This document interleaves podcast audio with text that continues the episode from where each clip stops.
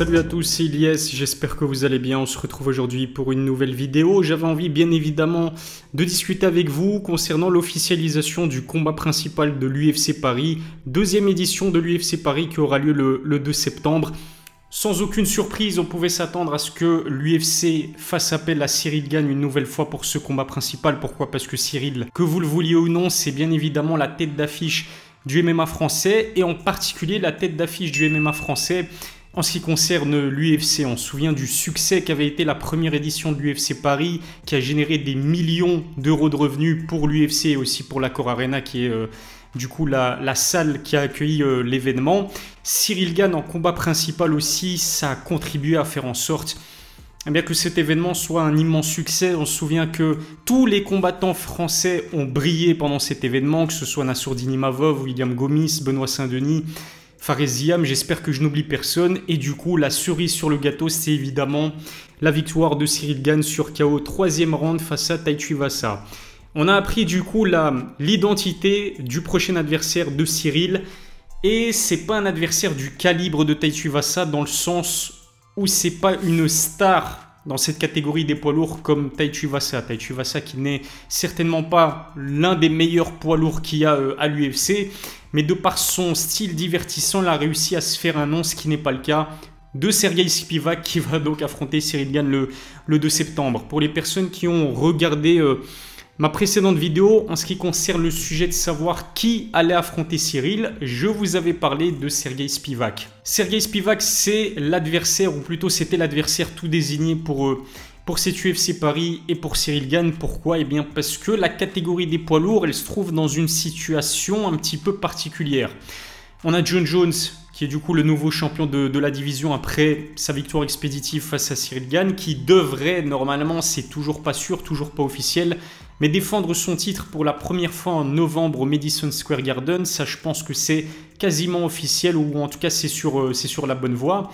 Le problème c'est l'adversaire de John Jones, potentiellement Stipe Miocic, qui visiblement fait traîner les négociations. Il y a donc énormément de mal euh, du côté de l'UFC pour matérialiser cette opposition entre John Jones et Stipe Miocic. Mais John Jones, bien évidemment, ne pouvait pas affronter Cyril Gann. Pourquoi? Parce que l'UFC Paris, c'est un Fight Night, petit 1, et puis petit 2, bah, il vient de le battre euh, assez facilement. Stipe Miocic, je pense que son prochain combat à l'UFC, si combat il y a, ce sera son dernier. Du coup, il il va pas prendre sa retraite dans un Fight Night en dehors euh, des États-Unis. Ça écarte aussi l'option Stipe. Ça écarté aussi l'option Sergei Pavlovich qui en est à 6 victoires consécutives, si je me souviens bien, sur KO au premier round.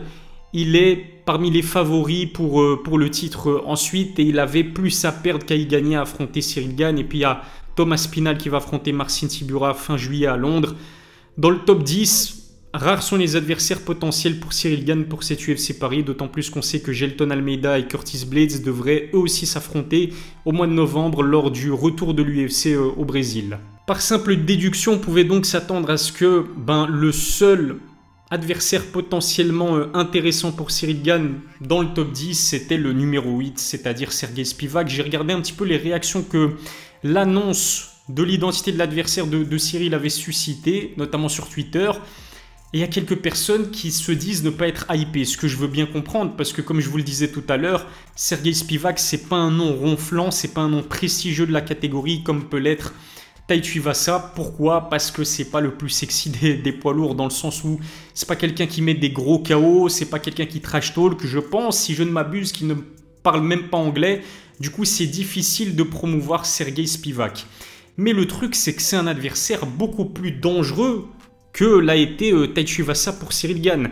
Quand j'ai interviewé Cyril l'année dernière avant l'UFC Paris, je pense lui avoir demandé ce que Taichi Vasa représentait comme challenge pour lui parce que Taichi Vasa c'est un gros striker, un gros puncher et on savait que Cyril c'est la kryptonite de ce genre de combattant là quand il affrontait Francis Ngannou dans les deux premiers rounds quand le combat avait une approche purement striking, Cyril Gann a pris le dessus sur Francis qui ensuite est passé en mode lutteur et qui a réussi à, à prendre le meilleur sur, euh, sur Cyril Gann. À chaque fois que Cyril a affronté d'autres strikers, ça s'est très bien passé pour lui. Il a battu Alexander Volkov, il n'a fait euh, qu'une bouchée de manière assez facile sans prendre énormément de risques face à Gersigno.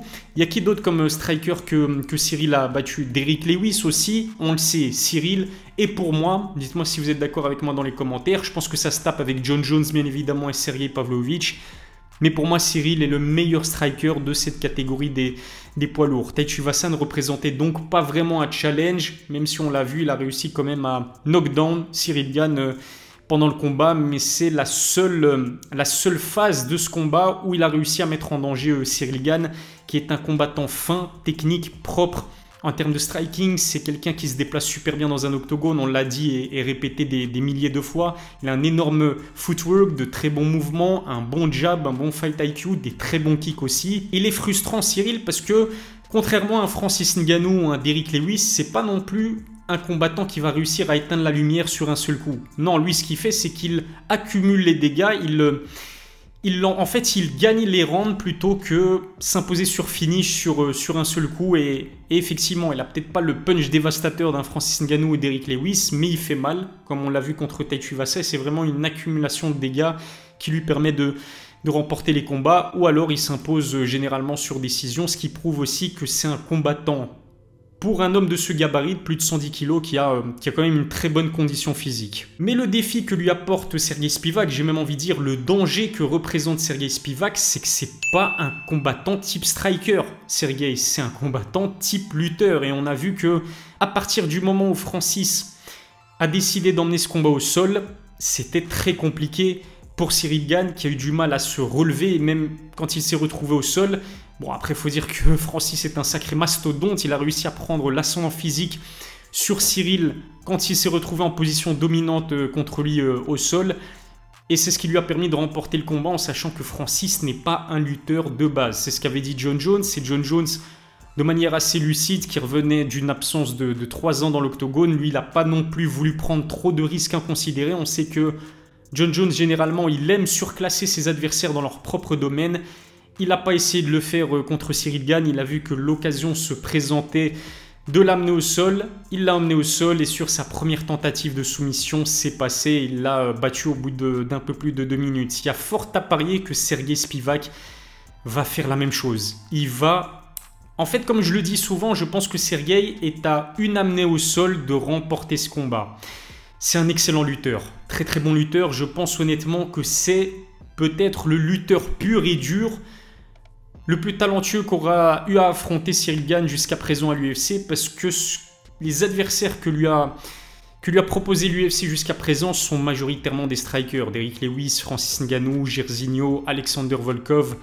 C'est majoritairement des, des strikers. Qu'est-ce que ça va donner pour la première fois de sa carrière à Cyril Gann face à un lutteur pur comme Sergei. Et au-delà du fait que Sergei soit un excellent lutteur, c'est un combattant qui a une faculté à emmener au sol assez, euh, assez folle avec euh, plusieurs techniques différentes aussi, notamment euh, en prise judo, des projections de judo qui sont plutôt propres et plutôt belles à voir. Moi, ce que j'aime bien avec Sergei Spivak, c'est que c'est un combattant qui aime finaliser ses adversaires. Il n'a que deux victoires sur décision lors de ses 16 victoires en carrière, si, si je me souviens bien. 7 victoires sur KO TKO, 7 victoires sur soumission. C'est quand même redoutable. C'est quand même dangereux aussi pour Cyril, puisque contrairement à d'autres combattants profil, du, profil de lutteur, type lutteur, lorsqu'il vous amène au sol Sergei Spivak, c'est pas le genre de combattant qui va juste euh, décider de, remporter les rounds en gardant une position dominante. Bien au contraire, lui, ce qu'il fait quand il se retrouve au sol face à ses euh, adversaires, c'est que ben, il met absolument tout en place pour les finaliser. Il est vraiment très efficace en grand endpoint. On l'a vu tabasser euh, Taichu en grand endpoint avant avant de le soumettre. Est-ce que Cyril, s'il se retrouve au sol, va réussir à se relever c'est compliqué en sachant ben, le style très agressif de, Sergei Spivak euh, au sol. Ça aurait pu être rassurant aussi de se dire que Cyril, lorsqu'il n'a pas de combat programmé, bosse son sol, bosse sa lutte. Et dans une interview accordée aux médias La avant même son combat contre John Jones, ben Cyril, il avait été très lucide sur sa situation. Il avait dit que c'était un combattant fainéant. C'est un combattant qui ne s'entraîne que lorsqu'il a un combat de programmé. La question est de savoir si la défaite contre John Jones lui a permis de changer d'état d'esprit, d'approche. Est-ce que Cyril, depuis sa défaite contre John Jones, a bossé son sol, a bossé sa lutte défensive? Si c'est le cas, il y a peut-être un espoir contre Sergei Spivak, sinon ça va être compliqué. Encore une fois, je pense vraiment que Sergei sera à une amenée au sol de pouvoir remporter ce combat. Si Cyril parvient à défendre les amenées au sol, alors là, il y a de très grandes chances pour qu'il s'impose parce que évidemment que Cyril est à des années-lumière de Sergei Spivak dont le striking est vraiment assez basique, assez sommaire. Ce qui n'est pas le cas pour... eux pour Cyril On sait qu'il y a un combattant, bah, le dernier combattant à avoir réussi à, s'imposer face à Sergei Spivak, qui reste pour l'instant sur trois victoires consécutives, dont une démonstration face à Derek Lewis en l'amenant euh, justement au sol. Le dernier combattant à avoir battu Sergei Spivak, c'est Tom Aspinal. Vous allez me dire que Tom Aspinal est plus complexe que Cyril Gann, mais je trouve que dans la façon avec laquelle Tom Aspinal a réussi à battre Sergei Spivak, il y a de l'espoir pour Cyril, puisque tout ce que s'est contenté de faire, entre guillemets, Thomas Pinal, c'est défendre une amenée au sol de la part de Sergei. Ensuite, il y a une phase de clinch. Et en sortie de clinch, Thomas Pinal lui a asséné un coup de genou, ensuite un coup de coude qui a sonné, qui ont sonné Sergei qui s'est retrouvé au sol. Et ensuite, Tom a, finalisé euh, Sergei en grande pente. Ça peut se faire aussi du côté de Cyril. Imaginons que les deux se retrouvent en position de clinch en sortie de clinch, un coup de coude de Cyril, ça peut piquer, ça peut vraiment faire très mal à Sergei Spivak. Et du coup, on aurait un, cas de figure et un scénario proche de, bah, de la façon avec laquelle le Britannique s'est imposé face, euh, face à Sergei. Cyril n'a quasiment rien à y gagner aussi euh, dans le fait d'affronter Sergei Spivak, puisque Cyril il est classé numéro 1 de la catégorie des poids lourds en dessous de John Bones Jones, et que Sergei est numéro 8. Alors même s'il s'impose face à Sergei Spivak, son classement ne va pas changer. Je pense même que s'il y a un autre combat de, de Sergei Pavlovich entre-temps, il risque de lui euh, ravir la, la première place de, de challenger. Mais ça peut être un combat intéressant pour se prouver à lui-même et prouver aussi aux, détracteurs, aux nombreux haters qu'il s'est créé depuis sa défaite face à John Jones. Ça peut lui prouver qu'il a toujours sa place dans cette, bah, position en tant que challenger numéro 1 pour le titre chez les poids lourds. En cas de victoire convaincante face à Sergei Spivak, ça peut aussi le remettre dans une position favorable pour un futur title shot. Et surtout, ça fera taire les personnes qui remettent sans cesse en question son niveau de sol et son niveau de de lutte. Voilà ce que je pouvais dire concernant l'officialisation. Enfin, elle a plutôt tardé de, du combat principal de l'UFC Paris. Si cette vidéo vous a plu, abonnez-vous à ma chaîne, activez la cloche pour recevoir les notifications, lâchez un pouce bleu, ça fait toujours plaisir. On est bientôt à 120 000 sur la chaîne. Merci à tous ceux et, toutes celles euh, qui, me suivent déjà. Dites-moi dans les commentaires ce que vous pensez de ce combat. Est-ce que Cyril Gann, Sergei Spivak, ça vous hype, ça vous branche ou pas du tout? Et surtout, donnez-moi euh, vos, vos commentaires, vos pronostics plutôt dans les commentaires. J'ai hâte de, de lire tout ça. Un grand merci de m'avoir suivi une nouvelle fois. Et on se donne rendez-vous très vite pour une nouvelle vidéo. D'ici là, prenez soin de vous.